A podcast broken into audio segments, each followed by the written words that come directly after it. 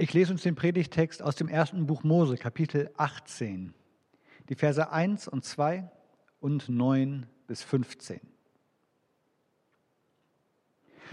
Und der Herr erschien ihm bei den Terebinden von Mamre, während er am Eingang des Zelts saß, als der Tag am heißesten war. Er blickte auf und schaute sich um. Sieh, da standen drei Männer vor ihm. Und er sah sie und lief ihnen vom Eingang des Zelts entgegen und warf sich nieder zur Erde. Da sprachen sie zu ihm, Wo ist Sarah, deine Frau? Er sprach, Da drin im Zelt. Da sprach er, Fürwahr, übers Jahr werde ich wieder zu dir kommen. Dann hat Sarah, deine Frau, einen Sohn. Sarah aber horchte hinter seinem Rücken am Eingang des Zelts. Abraham und Sarah aber waren alt und hochbetagt.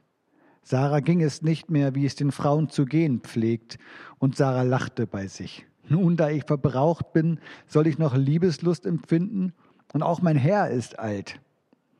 Da sprach der Herr zu Abraham, Warum lacht Sarah und sagt, sollte ich wirklich noch gebären können, da ich doch schon alt bin? Ist denn irgendetwas unmöglich für den Herrn? Übers Jahr um diese Zeit werde ich wieder zu dir kommen. Dann hat Sarah einen Sohn. Sarah aber leugnete, ich habe nicht gelacht, denn sie fürchtete sich. Er aber sprach, doch, du hast gelacht.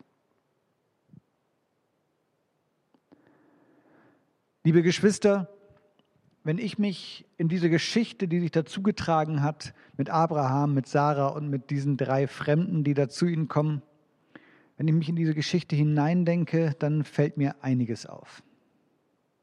Zunächst heißt es, Gott kommt zu Abraham und Sarah. Aber es sind drei Männer. Und das ist rätselhaft. Wie kann das sein, dass zunächst, dass Gott tatsächlich als Mensch wandelt unter Menschen, so bei Abraham, ähnlich wie es vielleicht in den Paradieserzählungen ist. Aber dann ist es eben nicht ein Mensch, sondern gleich drei. Und noch dazu ohne irgendeine Erklärung zu liefern. Wir werden so ein bisschen mit diesem Rätsel allein gelassen.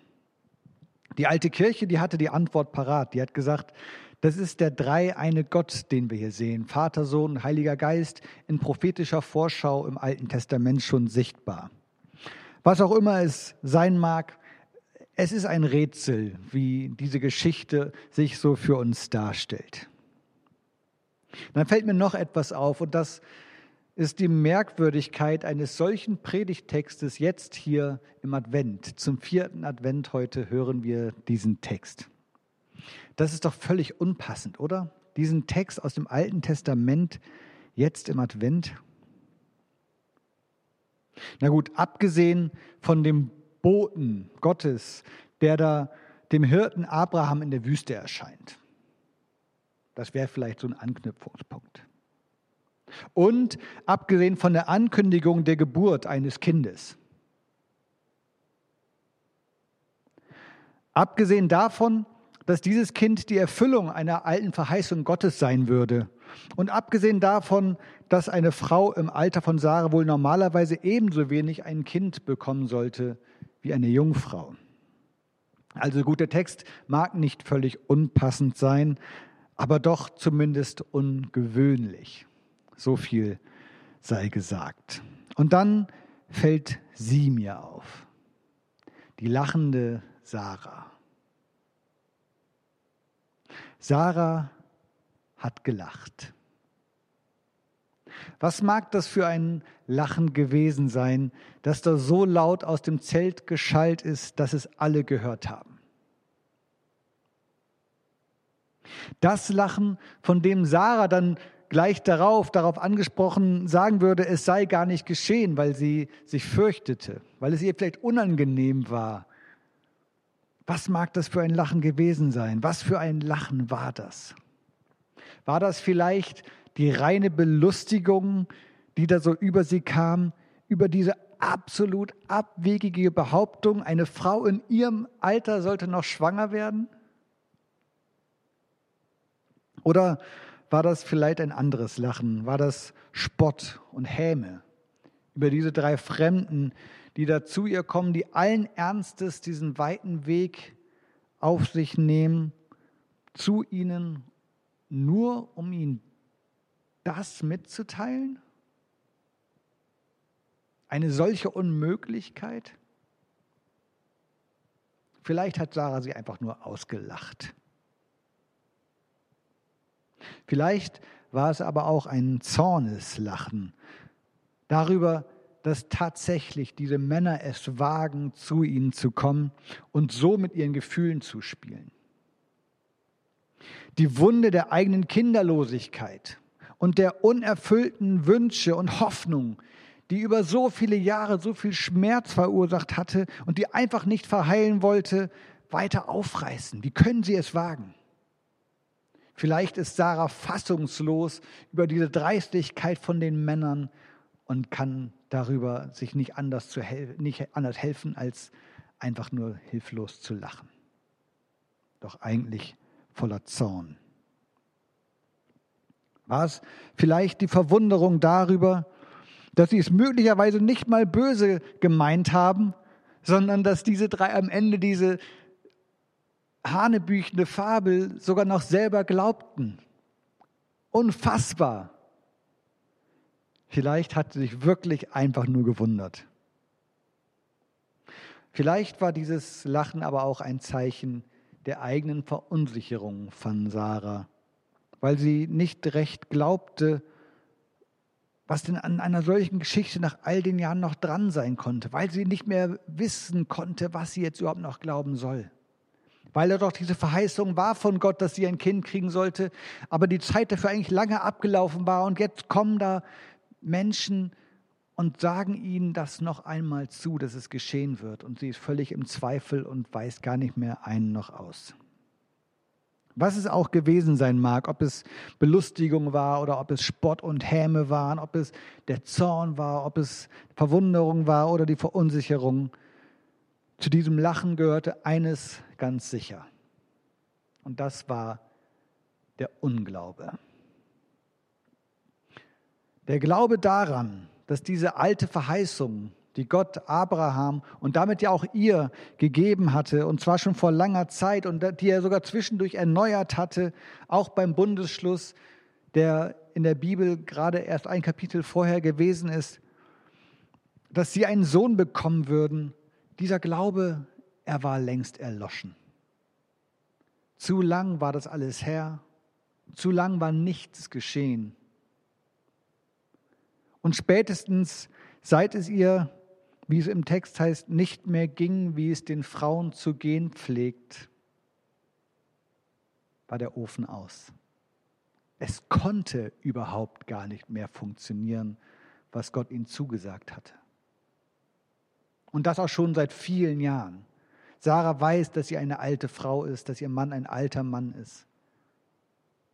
Sie wusste, dass einfach nichts mehr gehen kann.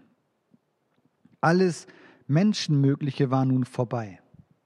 Sie befinden sich sozusagen in einem anderen Raum, der Raum der Möglichkeit, erst lange verlassen.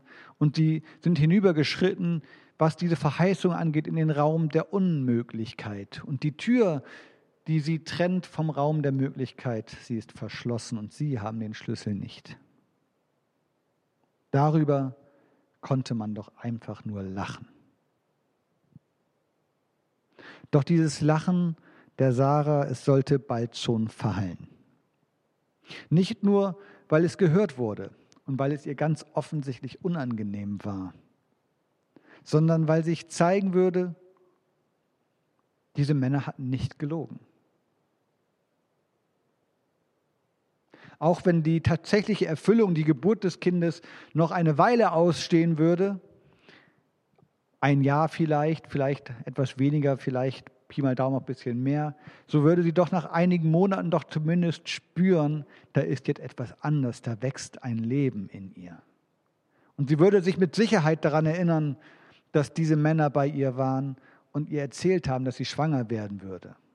Und sie würde sich mit Sicherheit an dieses Lachen erinnern, und es würde ihr wahrscheinlich so ein bisschen im Hals stecken bleiben, wenn sie merken, wenn sie dann merkt und sich erinnert und erfährt, das war ein wenig voreilig. Die Männer hatten nicht gelogen, sie hatten nicht fabuliert. Das war keine Fiebervision verdurstender Fremder in der Wüste. Nein, da muss noch viel mehr gewesen sein. Da war mehr dran an dieser Geschichte. Der Kreis derer, die sich diese Geschichte von Abraham und Sarah erzählten, das sind die Menschen, die dieses Lachen Lügen strafen. Wir kennen ja diese Geschichte aus der Bibel. Und da wiederum nicht aus irgendeinem Teil der Bibel, sondern aus dem, was wir das Alte Testament nennen. Man könnte sagen, das Erste Testament, das ist die, die jüdische Bibel. Und auch da wiederum nicht irgendein Buch, nein, aus der Torah, aus den Mosebüchern und da noch relativ weit vorne aus den Vätererzählungen. Das sind die Geschichten, die man sich erzählte im Volk Israel davon, wie einst alles geworden ist, davon, wie es zur Entstehung ihres Volkes gekommen ist, wie Gott die Vorfahren begleitet hat und wie alles gewesen ist damals. Das sind die Erinnerungen an die Urahnen des Volkes Israel, an die großen Namen Abraham, Isaak und Jakob. Erinnerungen und Geschichten all der Menschen, die diese Geschichten erzählen, Jahrhunderte später, ja auch noch Jahrtausende später, und Menschen, die es nicht geben würde, hätte das Lachen Sarahs recht behalten. All die Menschen, die sich an diesen Geschichten erinnern, die sie aufgeschrieben haben, die sie sich erzählen, die von ihnen hören im Tempel und dort, wo diese Geschichten erzählt werden, sind Menschen, die es nicht geben würde, hätte das Lachen recht behalten. Hätte der Unglaube über den Glauben gesiegt. Doch was für ein Sieg wäre das? Stattdessen erinnern sich eben die Israeliten an ihre Urmutter und an ihr Lachen. Es hat seinen Weg gefunden in diese Geschichten. Nicht als irgendeine Randnotiz, sondern in einer wichtigen Geschichte wird sich daran erinnert, wie sie sich verhalten hat, wie sie reagiert hat, als sie erfahren hat, diese, diese Verheißung Gottes, die sollte sich tatsächlich noch erfüllen. Dieses Lachen hat Eingang gefunden in diese Überlieferung. Es scheint irgendeine Rolle zu spielen. Gott hatte Versprechen erfüllt. Gott hatte dann noch gehandelt, als jegliche Aussicht auf Erfolg dahin war. Als alle Beteiligten eigentlich wussten, hier kann nichts mehr passieren, da hat Gott noch etwas geschehen lassen. Und die Erinnerung daran, die waren wichtig. Die waren wichtig für das Volk Israel, weil Bedrängnisse, große und kleine und ganz unterschiedliche, immer wieder die Gegenwart dieses Volkes prägen sollten. Immer wieder stand für sie die Frage im Raum, haben wir mit unserem Vertrauen auf diesen Gott aufs falsche Pferd gesetzt, weil sie erfahren haben, wie sie in Nöte geraten sind und weil es sich so angefühlt hat, dass sie ihrem Gott vertraut haben, aber es hat nichts gebracht.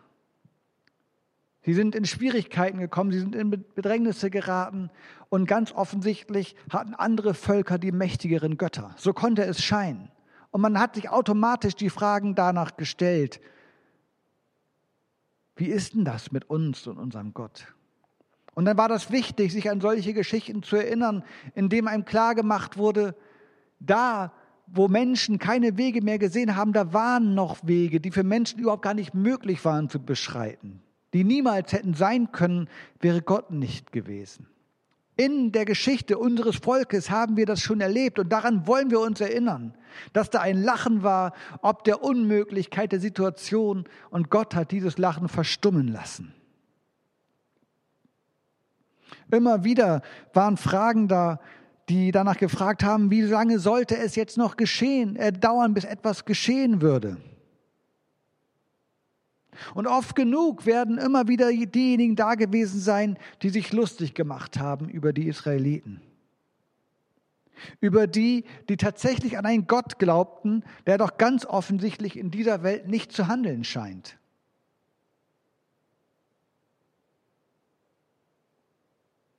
Da werden die gewesen sein, die die verspottet haben, die gegen allen Anschein des Lebens immer noch geglaubt haben obwohl das Leben sie doch eines Besseren belehren sollte. Da werden auch die gewesen sein, die sogar zornig wurden, ob des Glaubens anderer Leute. Sei es zornig auf den Gott, der einfach nichts tat, von dem man enttäuscht war vielleicht, oder sei es zornig auf die, die nicht von ihm ablassen wollten und sich weigerten, die Realitäten anzuerkennen. Und da waren die, die verwundert waren, im positiven wie im negativen Sinn darüber, dass da Leute an ihrem Gott dranbleiben, die es nicht verstehen konnten, wie Leute immer noch weiter glauben. Und natürlich waren da auch die, die verunsichert waren, weil sie eigentlich glauben wollten, was aber oft so schwer fiel. Und dann konnten sie sich an Sarah erinnern daran, wie auch sie ungläubig gelacht hat, wie all diese Gefühle vielleicht in ihr irgendwie waren und wie dieses Lachen dann zu einem Lachen der Freude wurde, als dann tatsächlich ihr Sohn geboren wurde. Und dann heißt es, als Isaak auf die Welt gekommen ist, da sprach Sarah, ein Lachen hat mir Gott bereitet. Jeder, der davon hört, wird meinetwegen lachen. Isaak, das heißt, er lacht.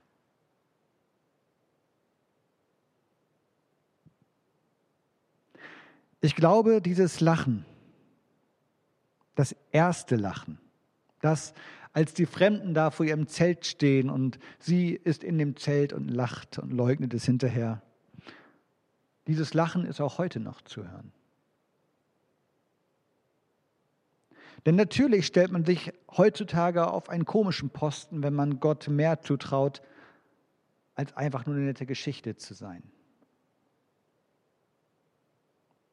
Wenn man Kirche für mehr hält als einen Verein, der irgendwie zum kulturellen Erbe unseres Landes zählt und der ab und zu seinen Senf zu wichtigen gesellschaftspolitischen Entscheidungen dazu gibt, ab und zu was zu sagen haben will im Diskurs unserer Gesellschaft.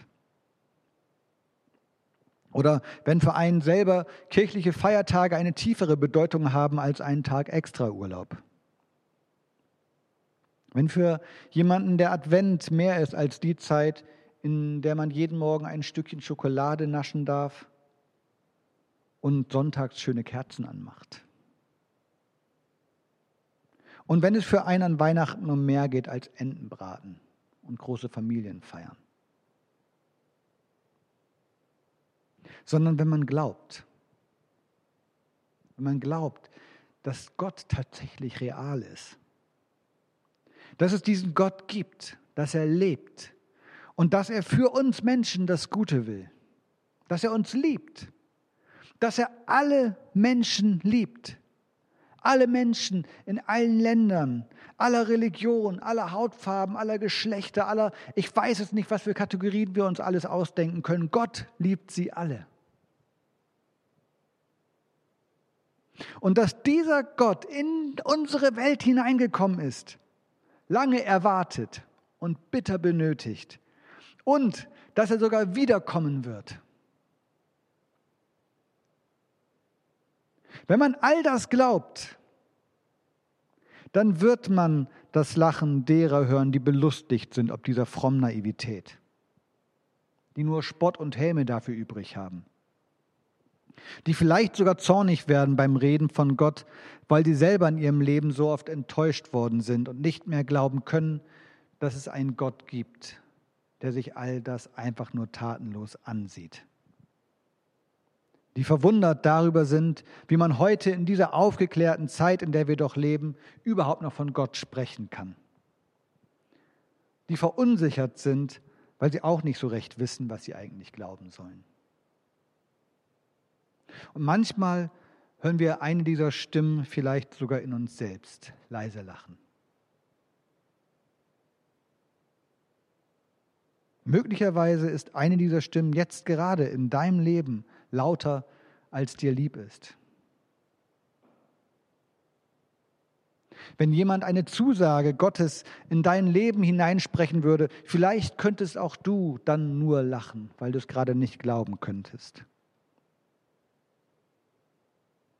Und dann wünsche ich dir, dass du das auch erlebst, dass dein Lachen, das du jetzt gerade vielleicht dazu hättest, in ein Lachen der Freude verwandelt werden wird, weil du erlebst, dass Gott in deinem Leben was tut. Wir erinnern uns im Advent, Gott ist gekommen in diese Welt, zu den Menschen, die auf ihn gewartet haben und die ihn brauchten. Zu uns. Und in diesem Kommen Gottes in diese Welt liegt ein Versprechen, dass er denen nahe sein will, die nichts zu lachen haben, die an dieser Welt leiden, die nicht ein noch auswissen, die verloren sind, die alleine sind, die nicht mehr glauben können. Und das Versprechen, dass er bei uns sein wird, und zwar immer, bis ans Ende, bis zu dem Tag, an dem wir ihn sehen werden. Und das wird ein Fest des fröhlichen Lachens. Und bis dahin ist Advent. 아멘.